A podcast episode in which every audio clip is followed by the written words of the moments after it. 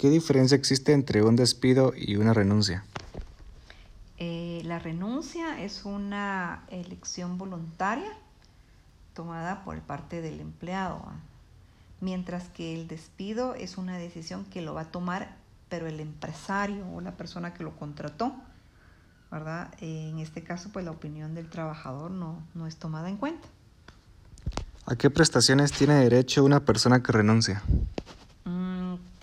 Derecho a vacaciones, eh, aguinaldo, bono 14, eh, en forma pues, proporcional.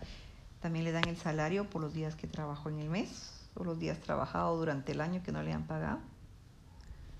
¿A qué prestaciones tiene derecho una persona que es despedida injustificadamente? Eh, creo que todo lo demás que mencioné con lo anterior y que creo que también aquí es que lo indemnizan. ¿Qué derecho se le otorga a una mujer que se encuentra embarazada? Mm, bueno, ellas no pueden ser despedidas.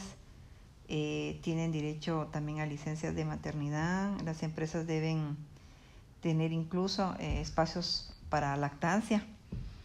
Mm, como había dicho, no puede ser despedida por motivo de embarazo. Eh, le dan tanto su tiempo antes y después de, que tenga su embarazo también tienen derechos. ¿Cuánto tiempo se le da de licencia a una persona que contrae matrimonio?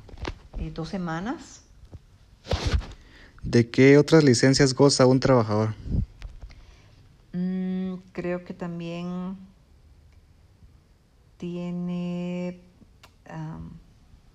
a recreaciones. creo que también cuando, cuando un familiar está enfermo, tiene derecho también a, a, prestar pues, cuidados de las personas que están en enfermedad grave eh, o con problemas de, cáncer o algo. También dan permiso por paternidad. Em, incluso para pacientes que tienen problemas mentales o de Alzheimer.